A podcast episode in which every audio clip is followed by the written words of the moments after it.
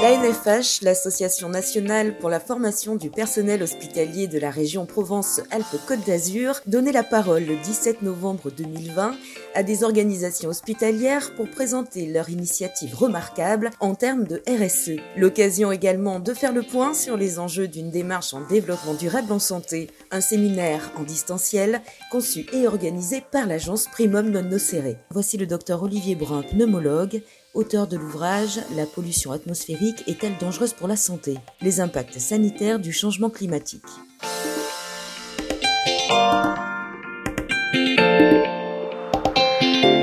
Euh, je ne vais pas parler de l'avenir de la planète parce qu'elle, elle, s'en sortira toujours, mais les grands mammifères que nous sommes, euh, c'est pas gagné. Donc, euh, quatre euh, idées. la première, c'est que la balance hein, entre les avantages du réchauffement climatique et les inconvénients euh, penchent euh, vraiment du côté des inconvénients. Il y a bien sûr quelques avantages. Hein. Moi, en tant que pneumologue, quand les hivers sont doux, je vois moins d'exacerbation de BPCO, il y a moins de virose hivernale.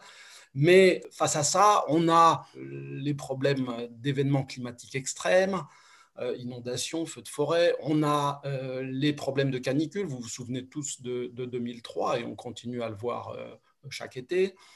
on a les problèmes de maladies infectieuses et on a parlé des animaux qui, changeaient un petit peu d'espace, mais on n'a pas parlé des insectes et les insectes transmettent des, maladies et on voit la zone de, la dengue, par exemple, et bientôt du paludisme s'étendre. Euh, on a des allergies qui augmentent. Euh, et puis, on a l'insécurité alimentaire qui résulte de la baisse des rendements agricoles. On a des problèmes euh, géopolitiques qui vont arriver avec des guerres, non plus pour le pétrole comme actuellement, mais pour l'accès à l'eau. On parle de réfugiés, on parle de plusieurs centaines de millions de réfugiés climatiques à l'horizon 2050. Donc, il n'y a pas photo. C'est la première idée que je voulais faire passer. Deuxième idée, pendant un temps, on a dit que la pollution était bénéfique pour la santé, un peu comme Molière disait que euh, le tabac, c'était une façon de traiter euh, un certain nombre de maladies. Ben, on a cru que ça tuait les miasmes. C'était la théorie des miasmes au moment de la révolution industrielle. Et euh, même il n'y a pas très longtemps, il y a eu des pneumologues réputés qui sont venus parler au Sénat pour dire que la pollution n'était pas dangereuse. Donc, moi, euh, en tant que pneumologue, j'étais un petit peu embêté et donc j'ai mené une enquête il y a une dizaine d'années pour essayer de voir ce que la littérature scientifique euh, dit sur le sujet. Et la réponse, c'est que euh, c'est indiscutable. La pollution atmosphérique est dangereuse pour la santé et les morts se comptent par dizaines de milliers en France. Le chiffre de 48 000 euh, a surpris beaucoup de monde, dont on a recompté, et maintenant on est plutôt à 67 000 par an. Donc on est dans des ordres de grandeur du tabac ou de l'alcool, qui sont quand même des fléaux. Et euh, ces chiffres sont cohérents avec ce qu'on sait au niveau européen, 500 000 euh, par an, morts supplémentaires. dans le monde, on est plutôt à 4 ou 6 millions, puisque l'Asie pèse très lourd comme, comme tribu. pourquoi on meurt? Ben, on n'a pas de pathologie spécifique, on n'a pas un beau mésothéliome euh, comme pour l'amiante, on n'a pas une cirrhose du foie comme pour l'alcool, on n'a rien du tout, on a juste que les maladies chroniques hein, euh, sont un peu plus fréquentes quand on euh, vit dans une atmosphère polluée. Et comme tout le monde respire, bah, finalement c'est un petit peu comme si on était devant un tabagisme généralisé un petit peu de sur-risque pour tout le monde, pour toutes les maladies chroniques, bah, au final, ça fait euh, des millions de morts. La troisième idée que je voudrais développer, c'est euh, que il y a souvent une confusion, mais c'est pas grave. Il y a une confusion avec le réchauffement climatique et la pollution. Le CO2, on parle de décarboner la santé, hein. le CO2 n'est pas dangereux pour l'homme. Le méthane, le CH4 non plus. Ce qui est dangereux pour l'homme, c'est euh, les oxydes de soufre, c'est les oxydes d'azote, c'est les particules, et euh, c'est pas à proprement dit euh, les gaz du réchauffement climatique. Donc, cette confusion existe, mais elle n'est pas grave parce que finalement, les causes sont les mêmes, hein. c'est-à-dire qu'il euh, s'agit de la combustion des énergies fossiles.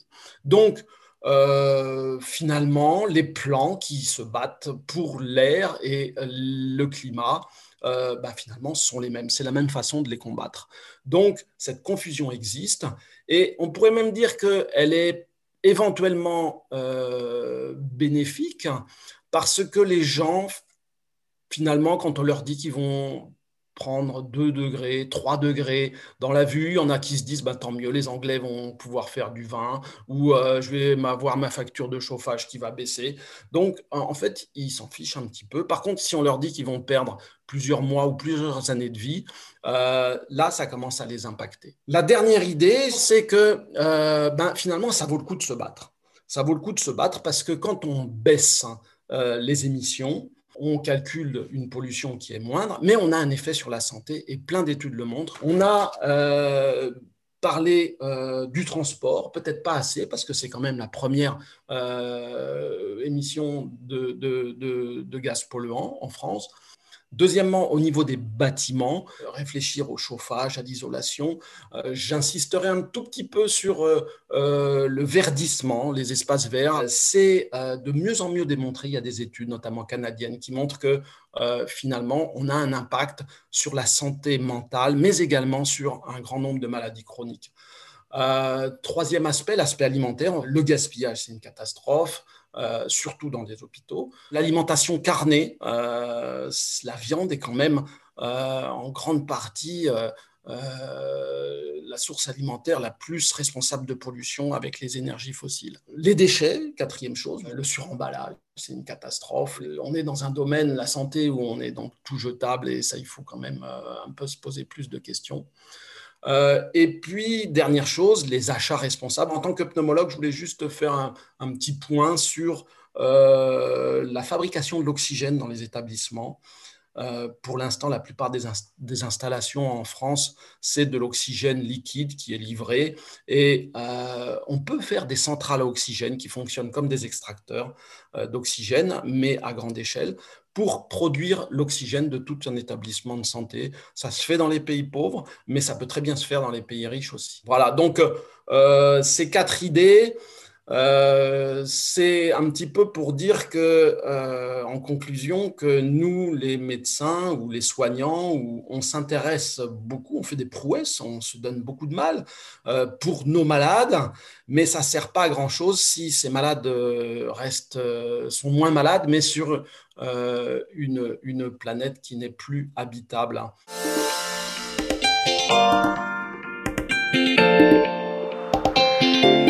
un podcast produit par la NFH et réalisé par l'agence Primum Non Nocere.